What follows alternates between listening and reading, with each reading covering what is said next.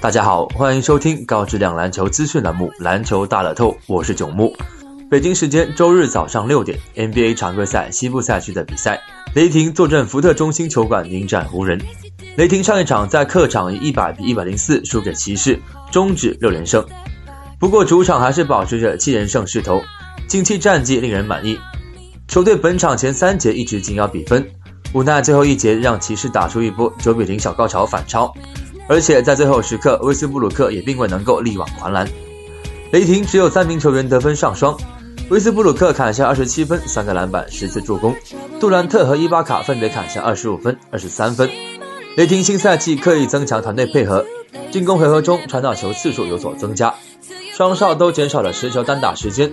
主帅多诺万的改革出现成效，湖人上一场在主场以八十七比一百零七败给火箭，刚止住六连败就遭遇失利。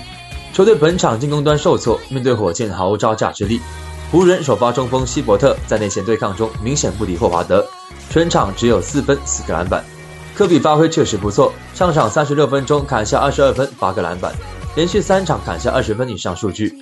并且在卡佩拉面前上演扣篮，占据了美国各大体育版面头条。